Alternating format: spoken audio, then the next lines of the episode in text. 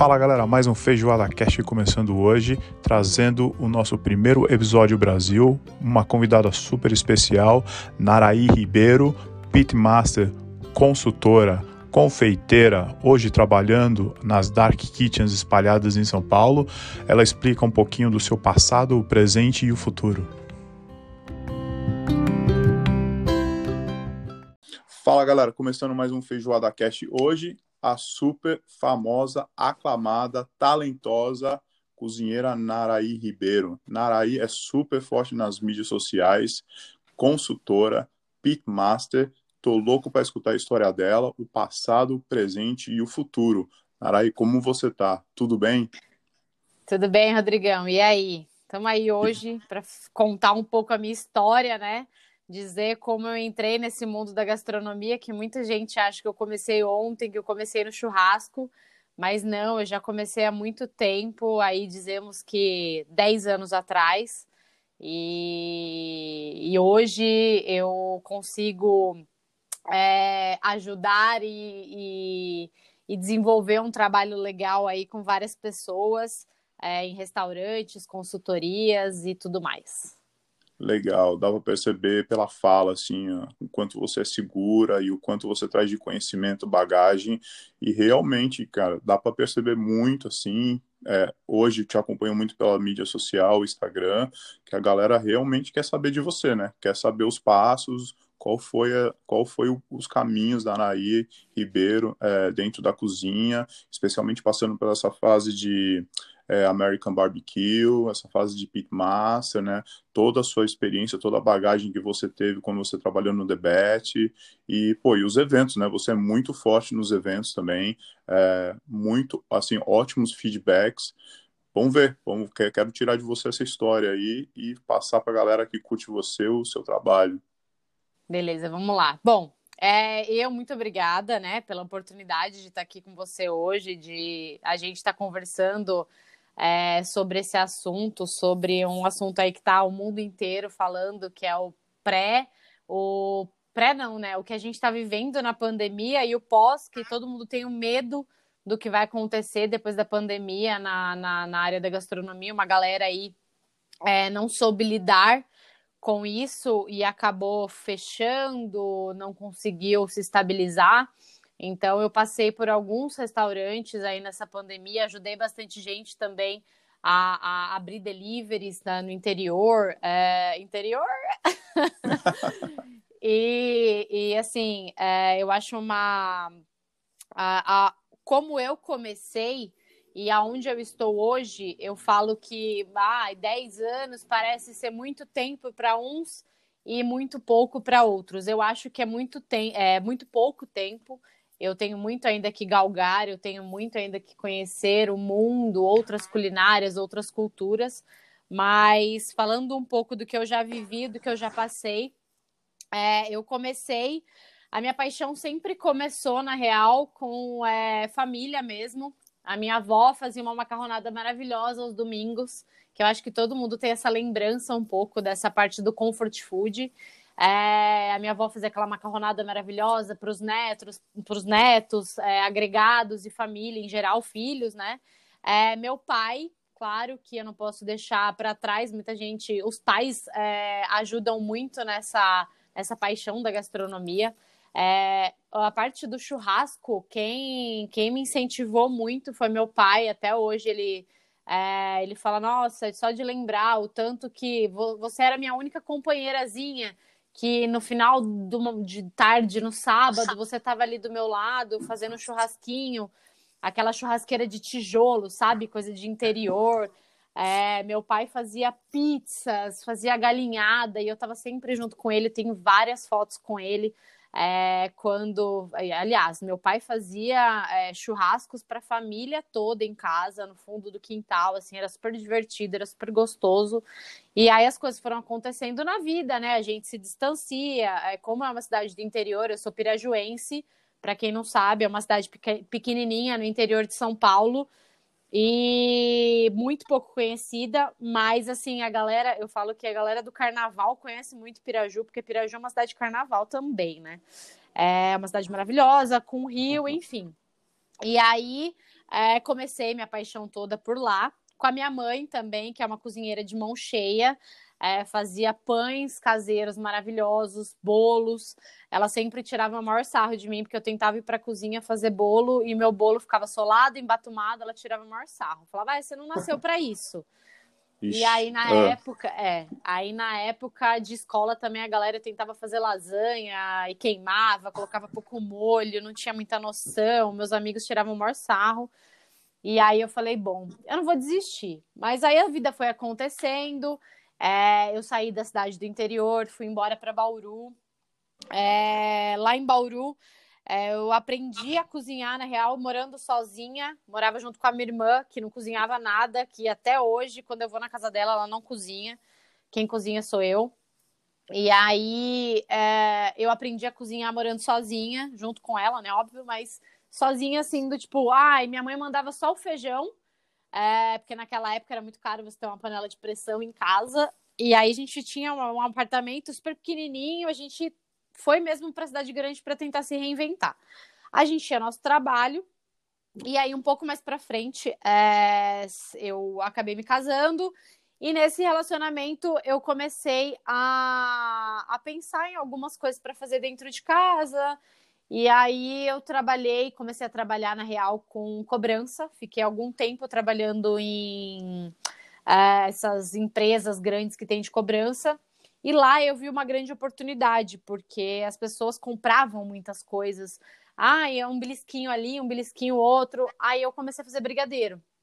Eu lembro que eu fazia um brigadeiro é, de leitinho. Ele era um brigadeiro tradicional, só que eu colocava leitinho na massa e ficava maravilhoso. E aí foi super sucesso. Vendi durante lá, acho que uns seis meses. Eu trabalhava e vendia o brigadeiro. E aí eu decidi sair é, dessa empresa e decidi a minha, abrir a minha própria empresa de, de brigadeiros, que é a Suite Gourmet, é, que foi o meu ganha-pão durante uns seis anos aí. É, eu fazia bolos, pasta americana, fazia decorações, fazia festas de casamento, é, fazia festinhas de aniversário, bolos pequenininhos decorados, mêsversário, que a galera naquela época estava começando esse boom de fazer bolo de um mês, de dois meses. E aí foi um grande negócio durante esses seis anos da minha vida. E nesse meio termo, eu lá na, naquela época, a faculdade ainda era muito cara de gastronomia. Eu tinha uma vontade de fazer mas eu não sentia necessidade de fazer. Eu assisti muitos vídeos do YouTube, eu acompanhava alguns canais que naquela época eram muito assistidos, TV a cabo, né, que, na, que tinha muito, é, uns canais meio, eu falo que meio escondidos, né, e aí tinha muita coisa de gastronomia, e eu assistia bastante, eu, eu, eu assim, eu ficava é, praticamente eh, várias horas do meu dia buscando e pesquisando sobre, sobre várias coisas. E aí foi aí que começou o meu desejo e eu falei, preciso fazer uma faculdade de alguma coisa, né? Aquela cobrança de pai, mãe, cobrança de família, da sociedade, é porque você tem que ter um diploma, enfim. Fui para a faculdade de nutrição, que eu achei que era uma coisa e não era nada a ver do que eu achava que era.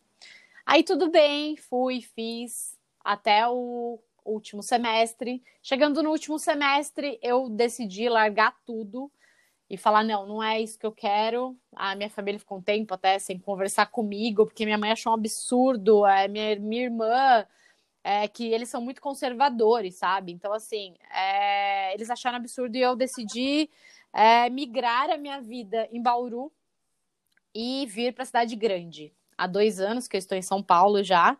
É, e aí eu decidi largar tudo e vim embora para cá. Só que nesse meio termo eu larguei a faculdade e fiquei um tempo da minha vida São Paulo, Bauru, são, durante um mês. São Paulo, Bauru. No começo da semana eu ficava em Bauru, trabalhava com confeitaria ainda e sempre com a confeitaria, né? Foi meu ganha-pão muito tempo. E aí em Bauru também surgiu nesse meio termo a na época, tava aquela, aquele boom de comida fitness, marmita fitness. Isso, lembro.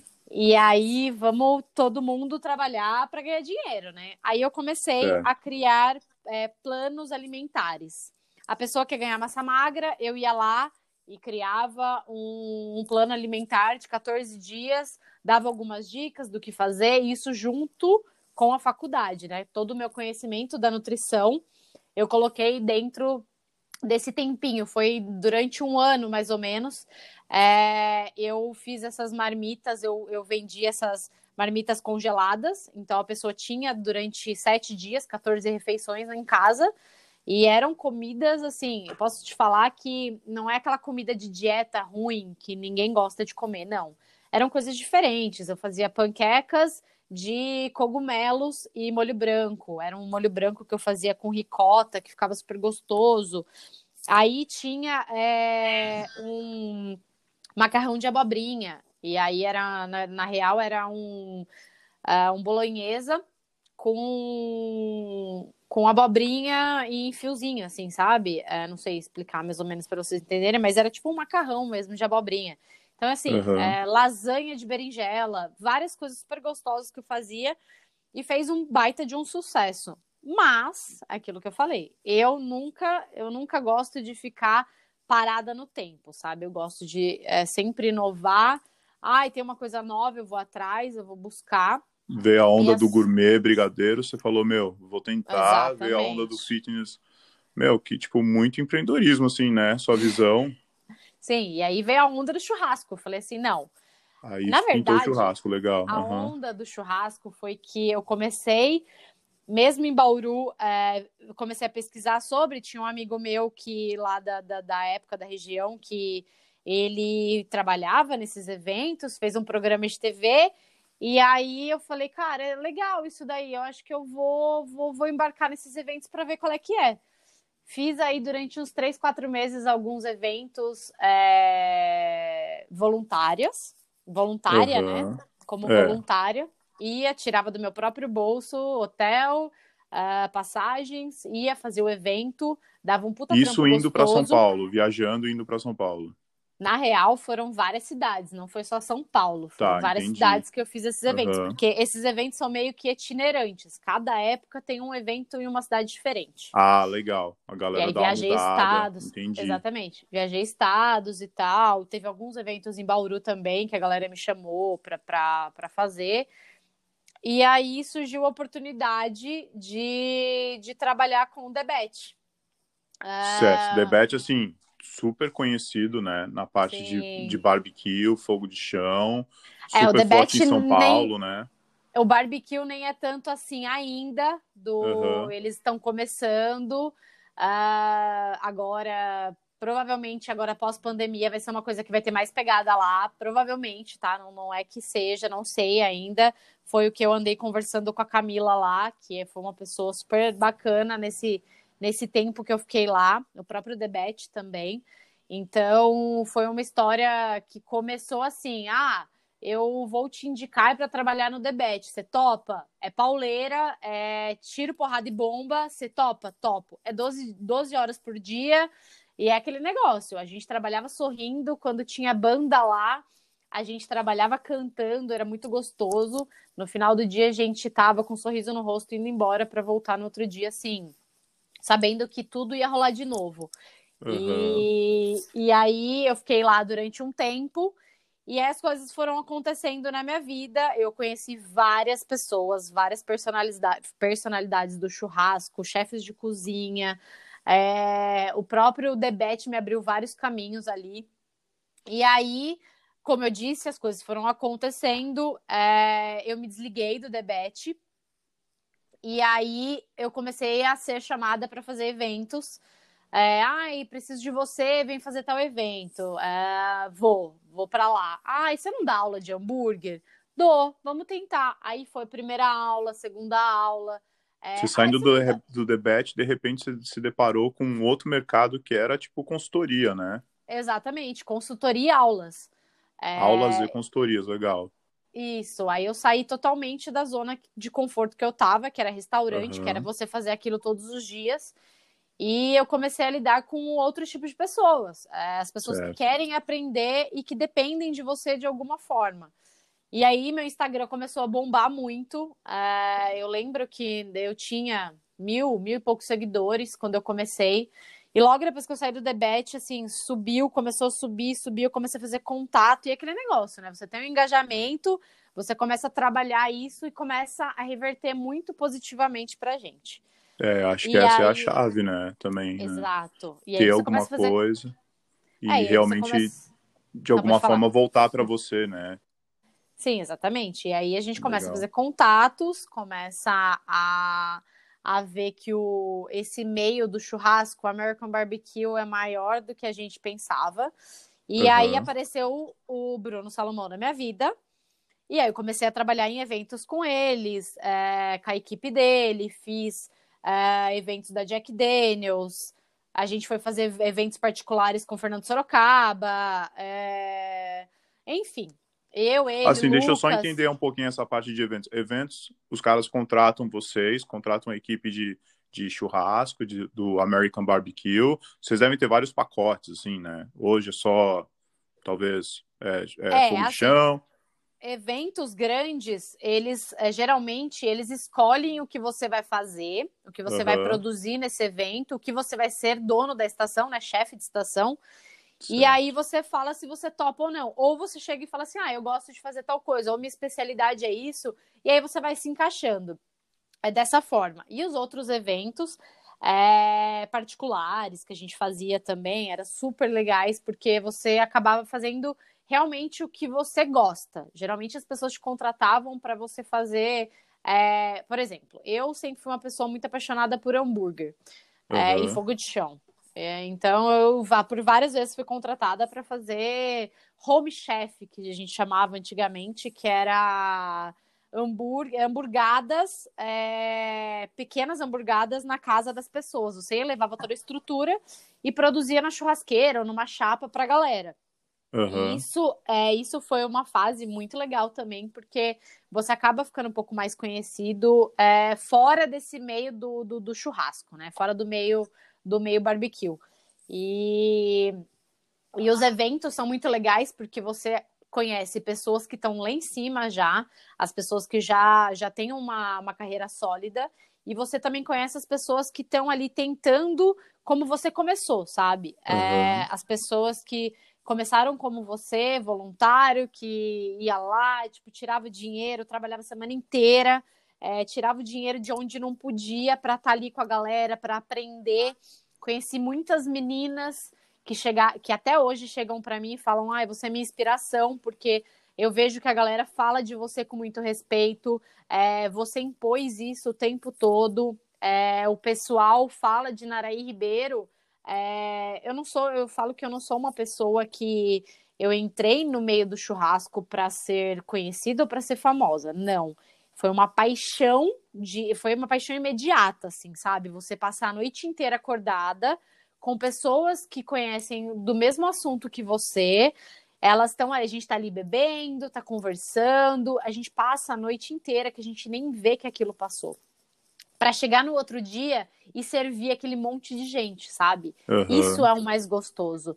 E o American Barbecue trouxe muito isso para mim, de você passar a noite em claro produzindo, trabalhando e no outro dia você entregar um produto foda e falar assim, ó, tá aqui, a gente é, trabalhou a noite inteira, isso é uma peça de carne que a gente coloca aqui dentro do pit, ele fica defumando durante várias horas, é um tempo de cocção é, bem extenso, que é o low and slow que a gente fala, e a pessoa vê aquela carne e ela fala, gente, isso aqui tem uma crostinha crocante por fora, ela tem um vermelhinho de defumação e ela tem suculência. Então, assim, hoje a minha paixão de American Barbecue é por isso, sabe? Tem Entendi. gente que fala, ah, mas é fácil fazer American Barbecue. Fácil é, mas para você ter um resultado legal, você tem que trabalhar, você tem que estudar bastante. É, e eu tive, eu tive essa oportunidade de trabalhar com vários chefes, inclusive hoje. Eu uhum. trabalho com Betones, que no final depois eu vou contar mais o que é a minha Hoje a minha carreira é, se voltou totalmente ao Betones Barbecue, que é de Jundiaí, que eu também aprendo muito diariamente com ele, mas é, as coisas foram acontecendo. É, depois que eu saí do debate, que teve todo esse boom de evento e tal, fui chamada para ser a primeira vez eu fui chamada para ser chefe de cozinha em um restaurante aqui no ABC Paulista. O restaurante foi bem durante um tempo, mas aí a gente conhece que tem, a gente sabe que alguns restaurantes, os próprios donos é, não conseguem segurar a bronca e acabam é, derrubando o restaurante. Isso aconteceu por duas vezes. Hoje, um dos não está derrubado, mas é, por sinal está bem. Mas eu decidi sair porque não era uma coisa que condizia à minha personalidade mas eu acho que a vida toda ela te ensina e a gente tem que andar um passo de cada vez, é, ser humilde para tentar entender o que está acontecendo e trabalhar da melhor forma e ir levando a vida dessa, desse jeito, sabe? É, restaurante e... são ciclos, né? Às vezes, Sim. né? Tem o começo, meio, sempre tem um fim.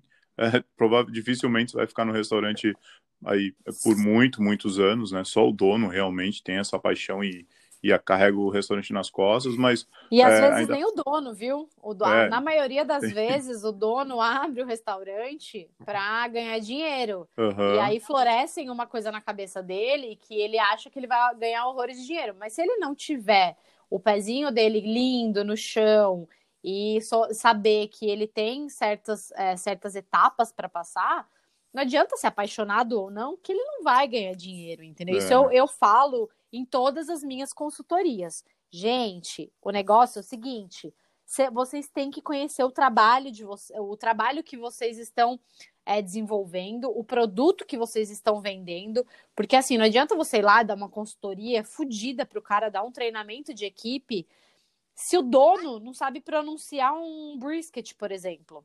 O uhum. cara fala um nome, sei lá, qualquer nome menos brisket. O cara não sabe o que é, não sabe diferenciar que cupim é de uma raça e que assim, só o Nelore tem cupim no caso, né? E aí, tipo, a pessoa não sabe diferenciar isso, não sabe o que é um hub, é, ele não sabe vender o produto dele. Então, assim, você tem que não só montar um, um, um cronograma ali de treinamento, mas você tem que fazer o dono entender, a pessoa entender que não basta é, criar a marca e treinar uma equipe. Ele tem que saber vender o peixe dele. Senão, filho, não há marketing que, que, que faça o negócio bombar. Uhum. E aí você teve esses ciclos durante esses dois restaurantes, e aí, de repente, você se viu apaixonada pelo barbecue, viu que era aquilo mesmo que você queria fazer, e aí o Bruno Salomão, é isso?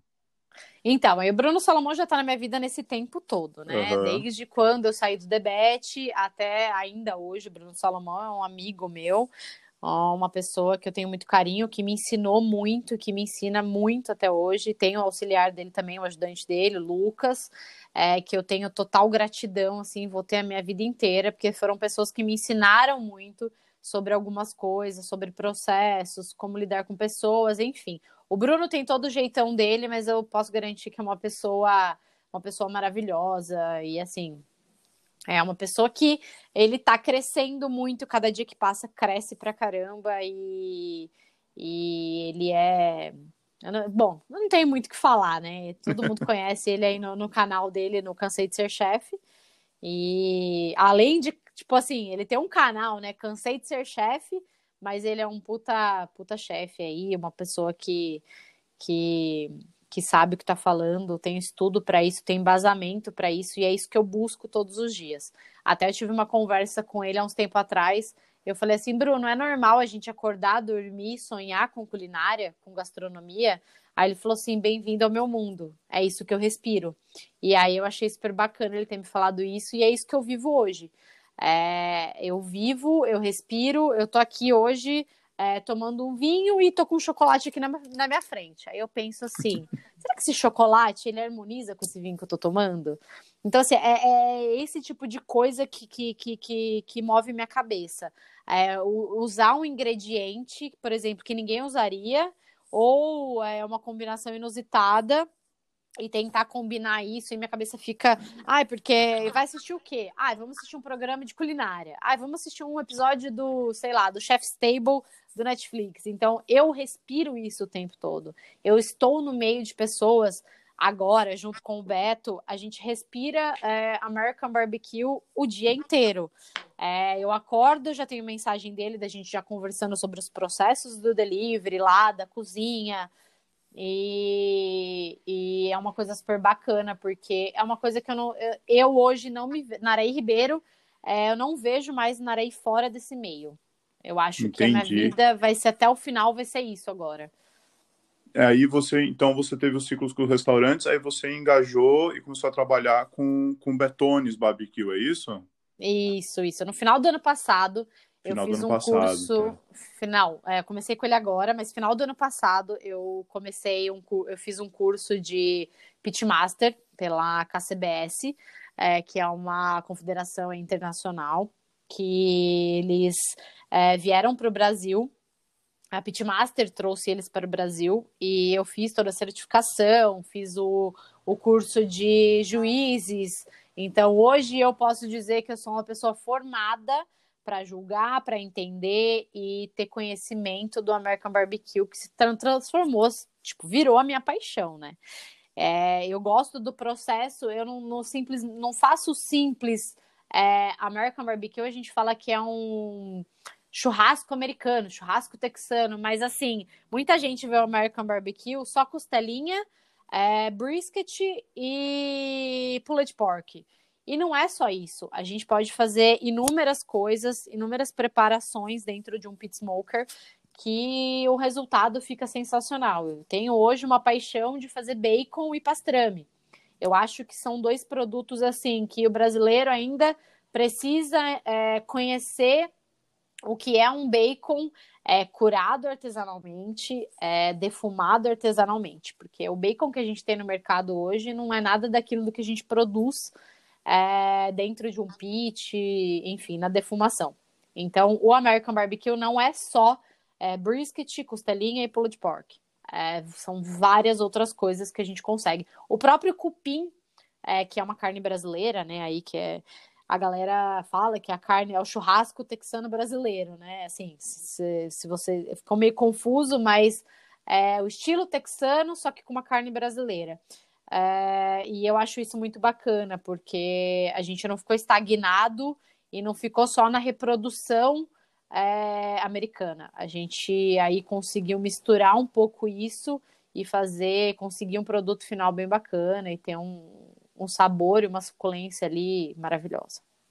Legal, bacana, muito bacana sua, seu, seu insight, assim, nessa história do barbecue, é, do American Barbecue e como, é, assim, né, nós brasileiros conseguimos reproduzir e, mas, né, dando uma tonalidade totalmente brasileira com relação ao cupim.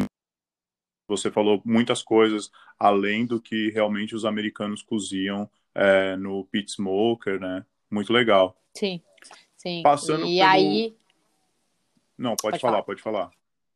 Não, e aí, assim, só concluindo essa parte de, de, de churrasco americano, é, é uma coisa que muita gente hoje está crescendo muito, é, cresceu e está crescendo muito, a galera está conhecendo mais o que é o churrasco americano. Não é só. Muita gente conhece o churrasco gaúcho e o parrilha, né? Que é aquele churrasquinho da, da, da, parrilha, fogo de chão, que é o argentino, que também eu gosto muito de fazer. Comecei fazendo isso, mas é, eu acho que a galera tem muito ainda que conhecer sobre o que é uma defumação. A gente hoje trabalha com um produto lá no Beto, no Betones. A gente trabalha com um produto que o Beto desenvolveu um paladar brasileiro, sabe? É, tem várias pessoas o, igual o hub. O hub que a gente usa para temperar essas carnes é uma mistura de tempero que chega, é, na verdade, açúcar, sal nas proporções corretas, pimenta, é, sei lá.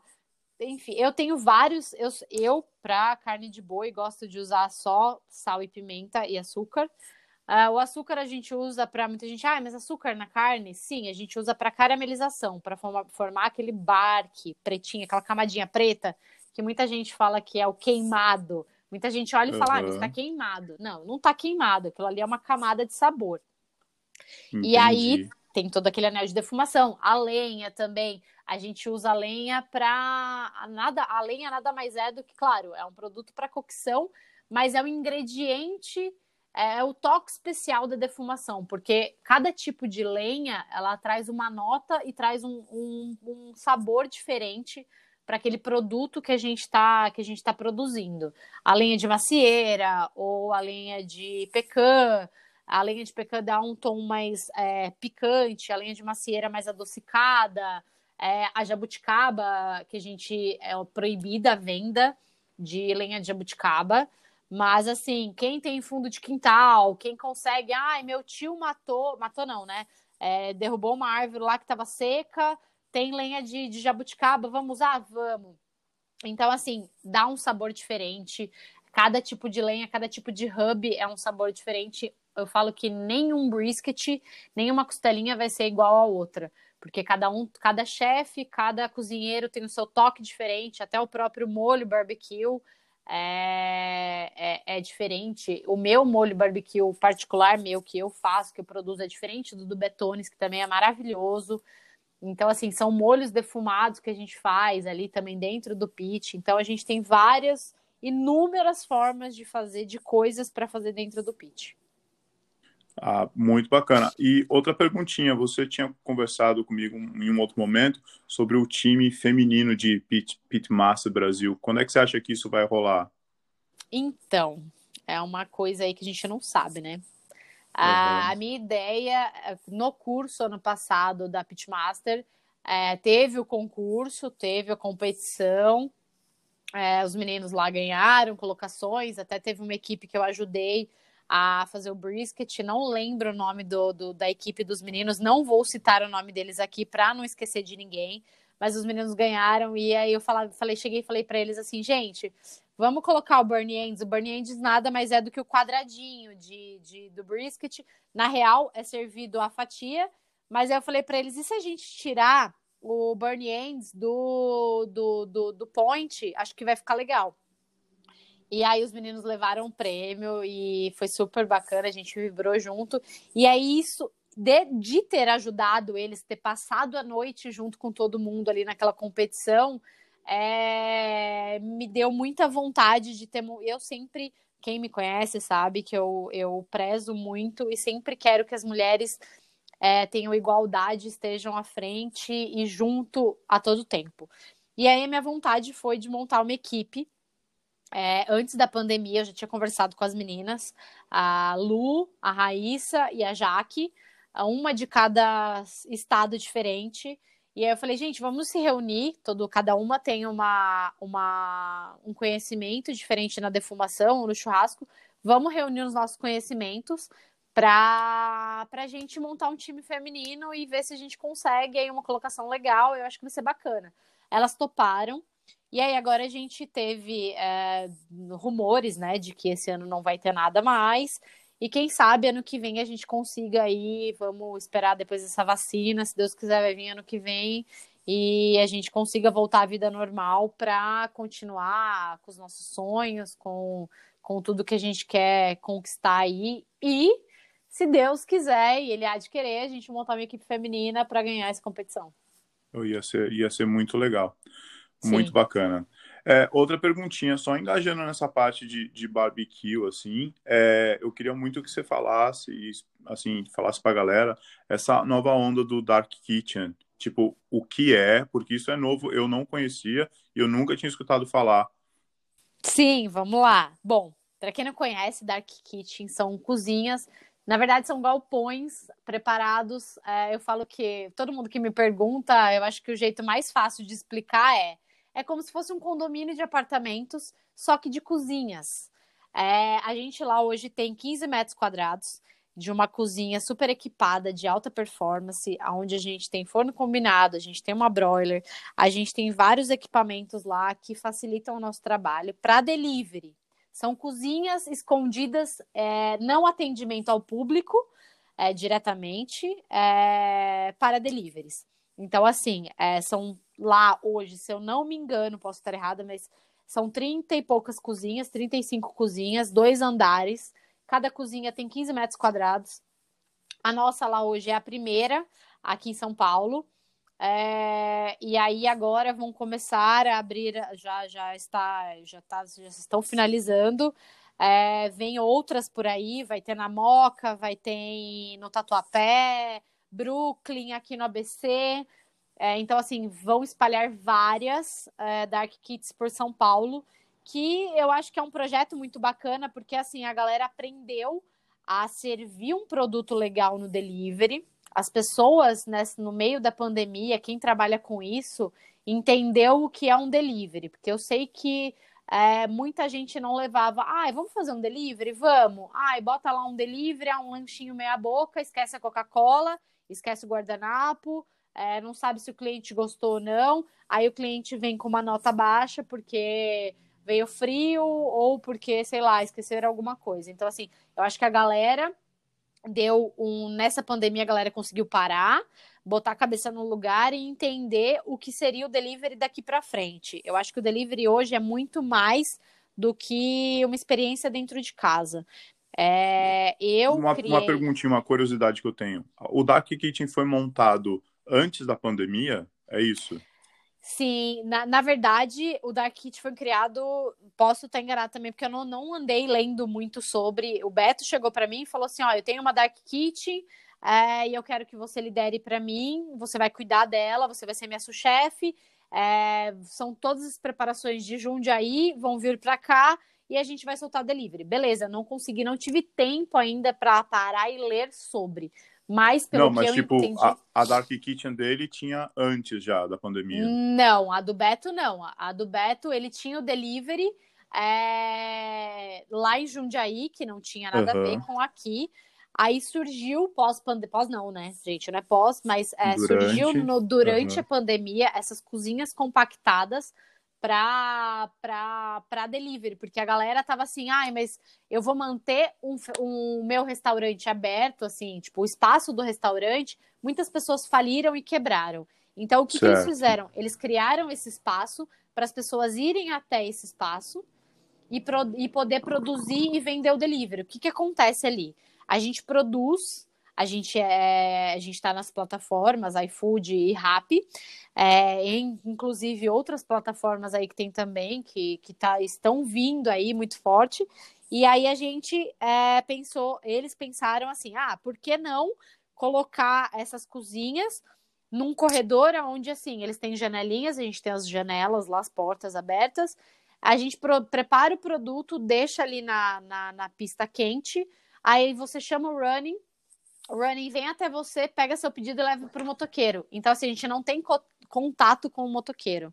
A gente, o, o, cara que vai fazer a entrega. Então, assim, a gente presta, é, a gente faz isso pro, pro, pro, pro aplicativo, uh, a gente está instalado dentro dessa cozinha, eles, a gente prepara o produto, uh, os runnings vêm, a gente aperta o botão, eles vêm, pegam o pedido e levam para o motoqueiro. Uh, coloca lá o pedido, o número do pedido e sai esse pedido para o cliente. E aí a gente acompanha todo o processo, né, pelo aplicativo. Lá na tela do computador a gente consegue ver onde o motoqueiro tá, se o motoqueiro se perdeu, as reclamações do cliente e, enfim, várias coisas. É, os pontos positivos e negativos, enfim, a gente consegue ver tudo isso. E eu acho que isso é uma coisa que, eu acho não, tenho certeza que é uma coisa que vai crescer muito porque as pessoas se acostumaram a comer dentro de casa. Uma perguntinha, e o NR, assim, surgiu quando? Foi na tua visão é, durante a pandemia, quando você viu que ficaria difícil é, voltar a desenvolver trabalhos dentro de restaurante? Conta um pouquinho para a gente a parte do NR. Então, o NR foi, assim, uma da, das saídas de um dos restaurantes que eu estava. Eu falei, bom, agora eu preciso, a pandemia tá aí, ninguém vai me empregar, e eu preciso ver o que eu vou fazer da minha vida. E aí eu fiquei pensando, pensando, pensando, pensando o que, que eu vou fazer. Aí me surgiu, me deu um insight na cabeça assim, ah, eu vou colocar, um, vou fazer montar minha empresa de comfort food com o nome NR. NR nada mais é do que as iniciais do meu nome, NR, Naraí Ribeiro. E aí no começo ninguém se ligou, sabe? A galera ficava assim, nossa, mas como da onde você tirou esse nome? Eu falei, gente, NR Comfort Food, Naraí Ribeiro e comida boa. E aí eu comecei, fiz o primeiro trabalho que foi divulgado e que vendeu para caramba, foram kits de festa junina. É, eu produzi muitos, muitos mesmo. Tive até que chamar uma equipe para trabalhar comigo, que eu tive algumas empresas que, que contrataram o um serviço. E aí eu fazia festas juninas dentro da caixa, para duas, quatro pessoas. Montei, cheguei a montar até para dez pessoas. E aí foi uma coisa que rodou muito legal. E eu falei, por que não continuar com esse negócio de kit?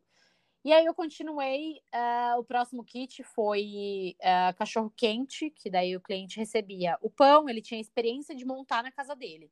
O pão, a salsicha, uma, uma salsicha que a gente usava que, do meu parceiro, que é o do Fábio, da Charcutaria Speciale.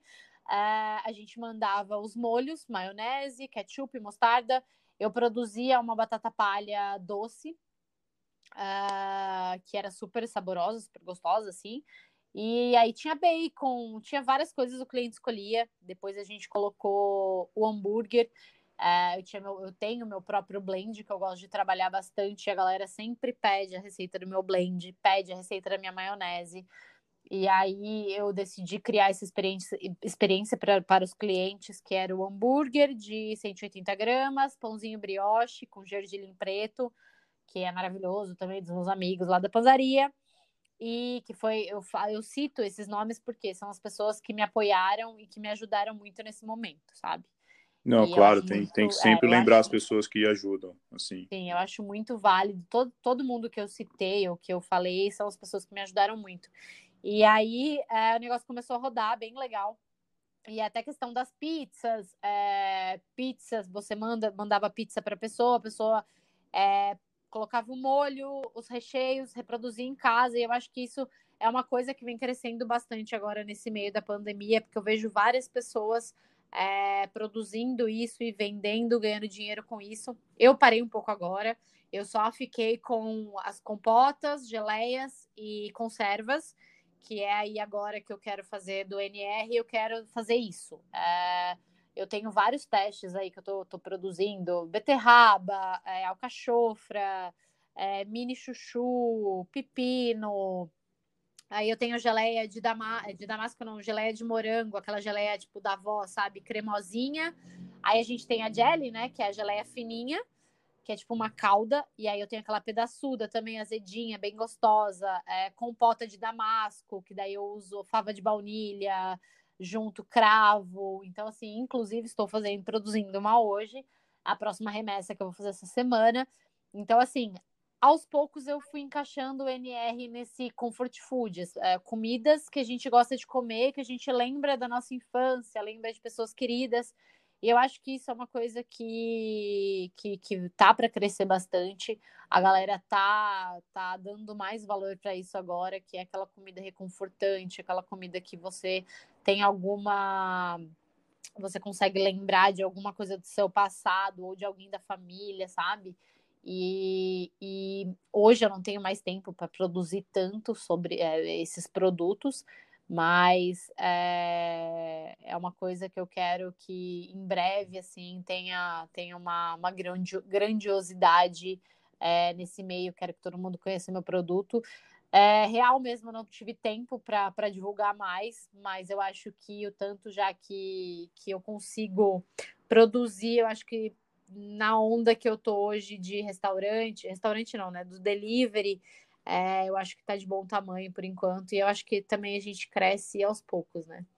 É, eu acho que você tão ocupado do jeito que você é, o que impressiona assim é que você, mesmo ocupado do jeito que você é, você faz tudo muito bem feito e tudo na sua hora, né? Você fica Sim. ocupada porque você se dedica muito a uma coisa, né? Sim, inclusive em um dos restaurantes que eu passei, a, a gente era o American Barbecue também, que foi o primeiro que eu, que eu trabalhei a gente teve uma colocação no tem um blog que é o blog do hambúrguer perfeito do Fabrício e ele na descrição do hambúrguer ele colocou hambúrguer bem executados é, bem feitos né? Então eu acho que é, é por isso que eu trabalho para criar a experiência do cliente em casa a mesma experiência que ele vê na foto. Porque eu falo que as pessoas eles é, eles comem com os olhos é, todo mundo é assim. Você vê um prato que eu recebo de mensagens, eu faço uma publicação de um hambúrguer, a galera comenta, eles mandam direct, puta que da hora, que gostoso, fiquei com vontade de comer. E eu acho que é para isso que a gente tem que, que a gente tem que, que trabalhar.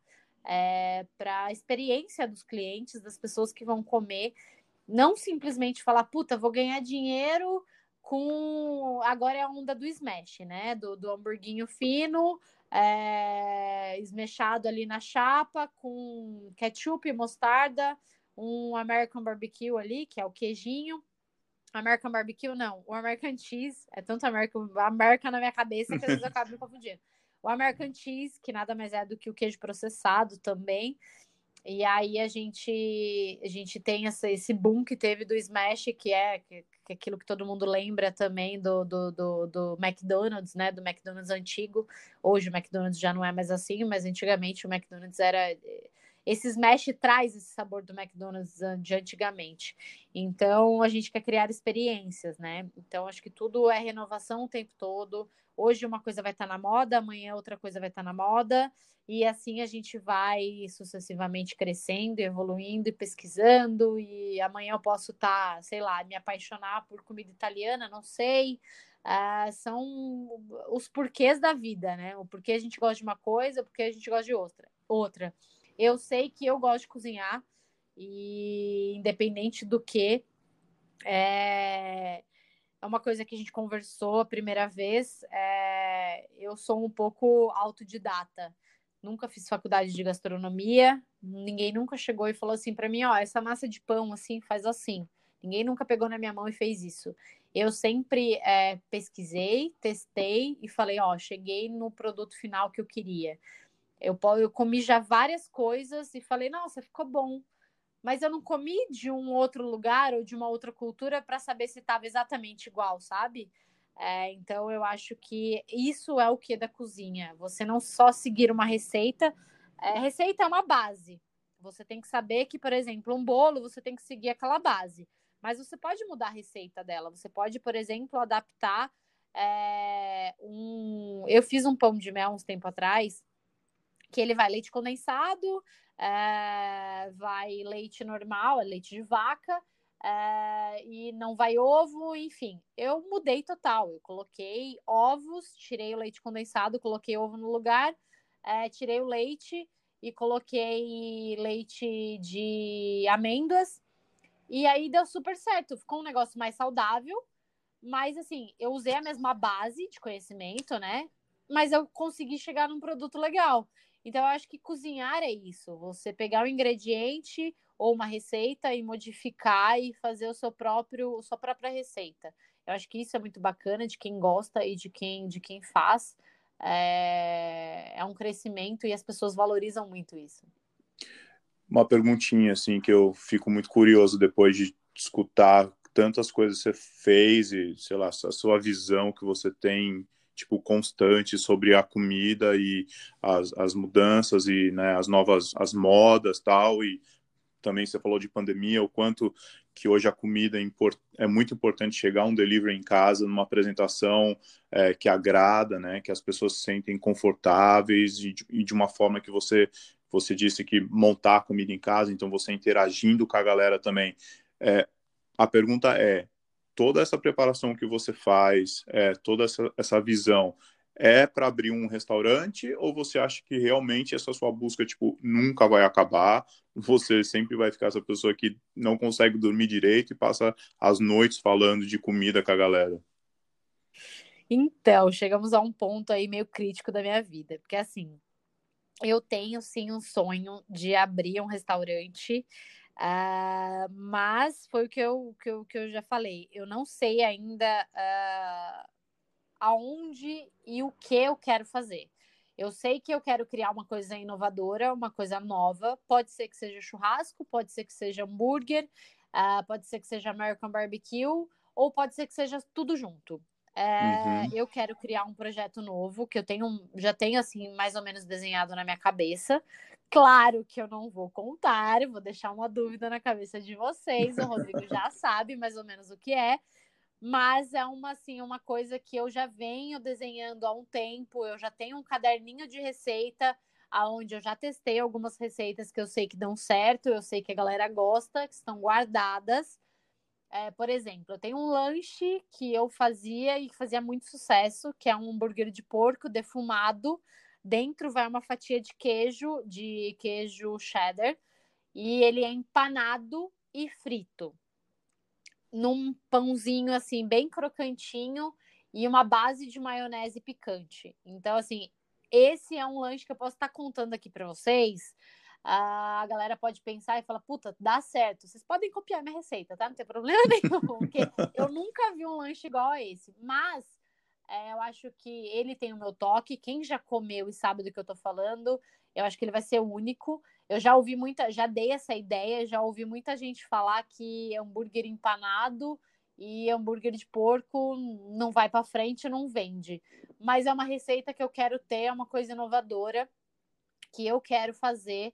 Uh, o meu lanche de pastrame também, eu quero fazer algumas modificações, quero colocar uh, algumas carnes que eu já fiz também. O próprio tem um amigo meu que faz, produz o dry age.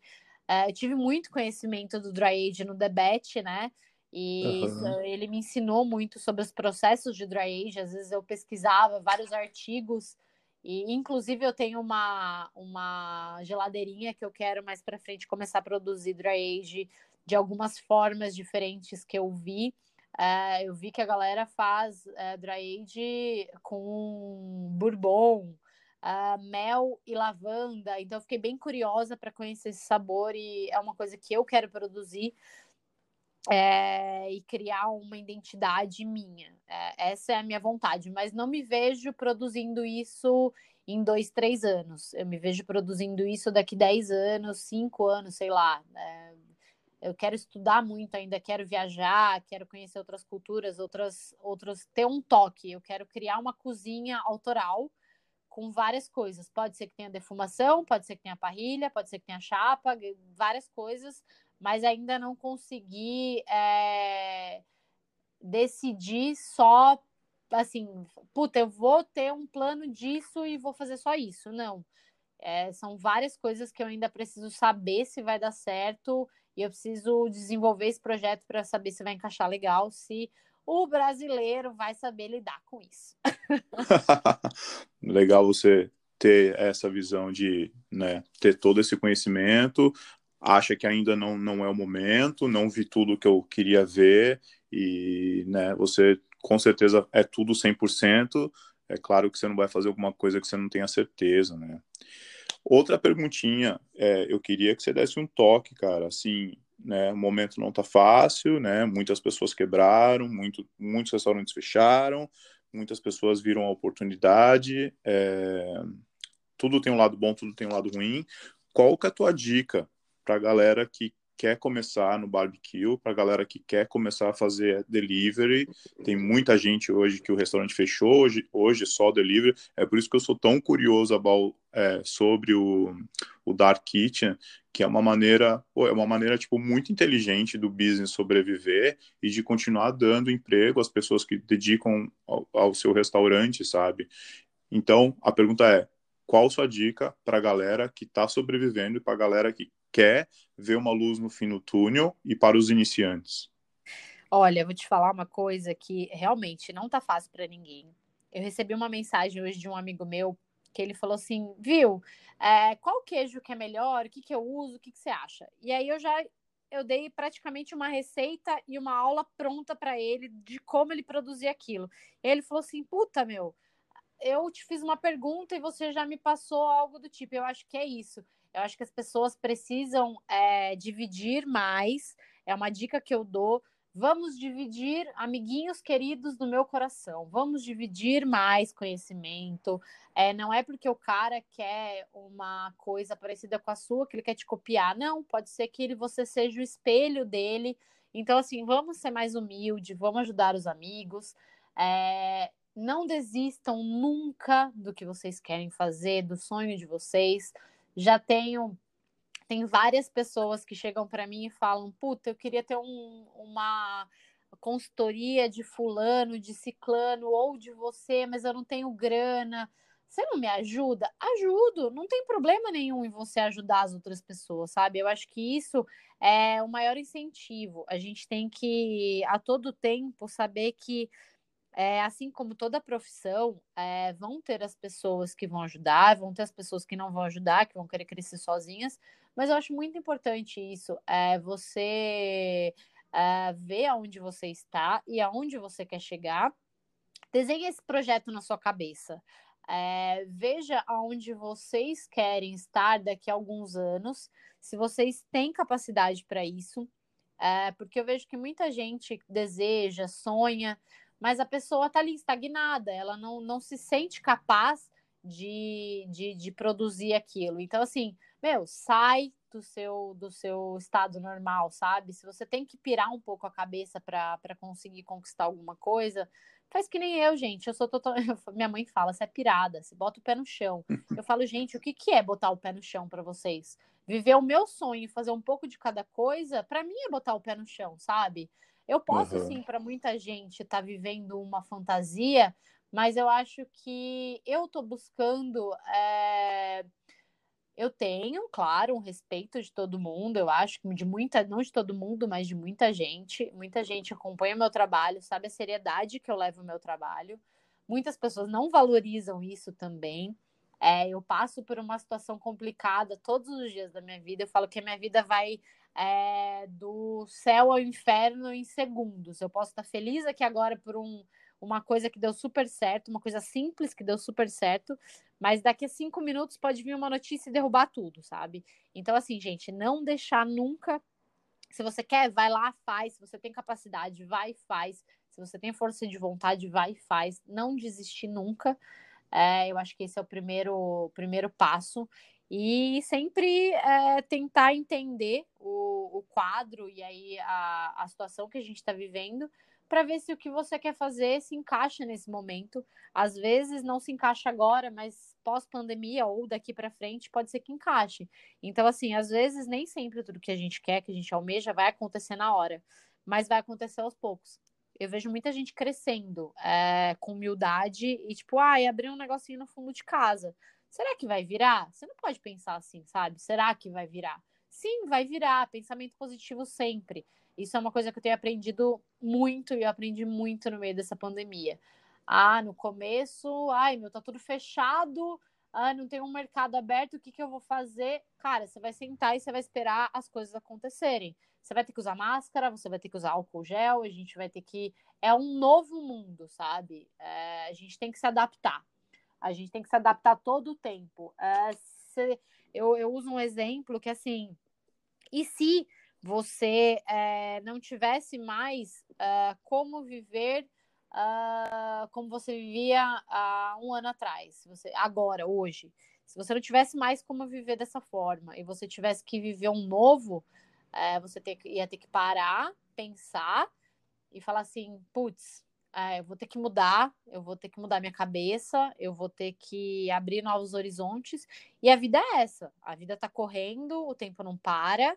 A, a gente hoje pode estar tá dormindo feliz, amanhã pode acordar com uma notícia não muito boa, assim como a gente dormiu um dia e acordou com a pandemia aí, batendo na porta de todo mundo. É uma coisa que explodiu o mundo inteiro. É, hoje eu escutei uma frase que me motivou muito, que é não é só com você que está acontecendo algumas coisas, é com todo mundo. Todo mundo está passando por essa situação. Então, assim, calma, respira que tudo vai dar certo. No final, tudo dá certo. E eu acho que é isso. Acho que a palavra hoje é resiliência e eu acho que o exemplo que você deu para gente do, do, teu, do, da tua caminhada, é, da tua visão, é, né, do jeito que você acorda toda manhã com esse pensamento positivo que você tem, eu acho que fica uma lição. Eu tenho, eu acho que vai ajudar muita gente. É, toda essa conversa que você teve comigo. Eu só tenho a agradecer. Muito obrigado. É, foi um prazer é, falar com você. Espero logo mais é, ligar para você para a gente ter outra conversa. E é isso, né? Muito obrigado mesmo, Nair Ribeiro. Muito obrigada mesmo também, Rodrigo. Do, assim, é, foi uma oportunidade muito, muito interessante. Foi uma conversa muito legal que a gente teve. Eu acho que sim, é, a gente tem que, que não ter vergonha do que a gente já passou, do que a gente já viveu, porque a gastronomia é isso é, altos e baixos, é restaurante que abre, que fecha. É, o tempo todo a gente tem que, que, que, que, buscar coisas novas, porque é uma coisa que se renova todo o tempo. É, antigamente era de um jeito, eu falo que antigamente a gente usava, os, os, antigos usavam gordura de porco, e aí ficou, chegou uma onda fitness que ninguém mais queria usar é, a banha para fazer o arroz. e hoje em dia se voltou tudo isso. Então eu acho que, que foi um papo bem legal. E espero poder contar com você aí quando estiver no Brasil para a gente marcar alguma coisa aí para conseguir conversar e, e, trocar experiências. A gente já faz um podcast já do Brasil dentro da cozinha já. Exatamente. Muito obrigada. Valeu, obrigado. Uma boa noite para você. Fica com Deus. Beijo, tchau, tchau. Beijo, tchau, tchau.